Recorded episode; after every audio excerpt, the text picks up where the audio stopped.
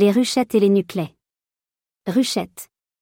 Les ruchettes sont des demi-ruches ayant des fonctions utiles pour les petites colonies d'abeilles ou bien pour les transporter ou transporter la reine avec sa cour.